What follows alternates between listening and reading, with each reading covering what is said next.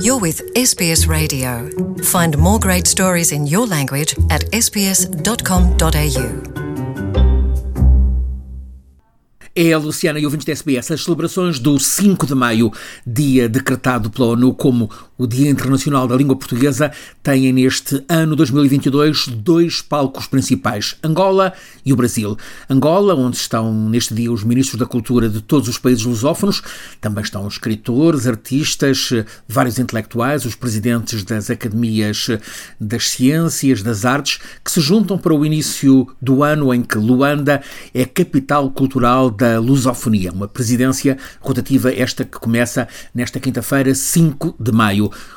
Quantos mundos cabem na língua portuguesa? É o tema da comunicação do linguista António Sampaio da Nova, ex-embaixador de Portugal na Unesco, ex-candidato presidencial em Portugal, que vai ser apresentada como a lição deste Dia da Língua Portuguesa. No Brasil, uma delegação ao mais alto nível do Parlamento de Portugal, encabeçada pelo presidente Augusto Santos Silva, vai participar também em celebrações, diretamente no Museu da Língua Portuguesa, em São Paulo, também em Curitiba e em Brasília. Pretende pretende-se contrariar a estagnação da comunidade lusófona, CPLP, consequentemente impulsionar a promoção da língua. A estagnação eh, tem origem, ao que é atribuído, em alguma falta de imaginação ou de empatia política por parte dos governos dos diferentes países de língua portuguesa. Há no mundo 250 a 270 milhões de pessoas que têm o português como língua materna. Grande parte está no Brasil, mas cresce muito o número de africanos com o português como língua materna. A língua portuguesa é hoje a quinta mais falada no mundo. É a primeira no hemisfério sul, à frente do castelhano, e é uma das línguas mais usadas na internet e nas redes sociais. Aqui, grande impulso do Brasil.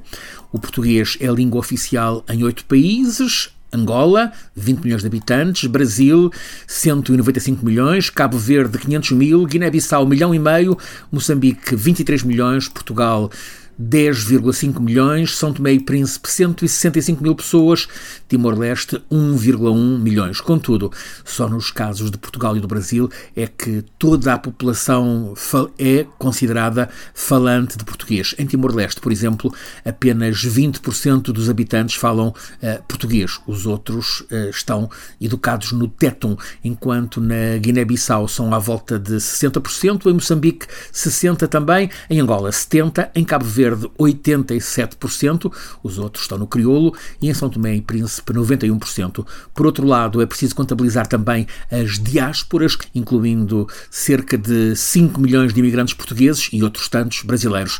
A língua portuguesa é ainda falada em locais por onde os navegadores portugueses passaram ao longo da história, ao caso de Macau, Goa, na Índia, Malaca, na Malásia. Mas a riqueza da língua portuguesa não fica cristalizada apenas no número de falantes espalhados espalhados pelo mundo, que lê, escreve e fala nativamente a língua originária de Portugal, mas também nos intercâmbios constantes da língua portuguesa com outras linhagens culturais. Francisco Sena Santos, a SBS, em Portugal. Want to hear more stories like this? Listen on Apple Podcasts, Google Podcasts, Spotify, or wherever you get your podcasts from.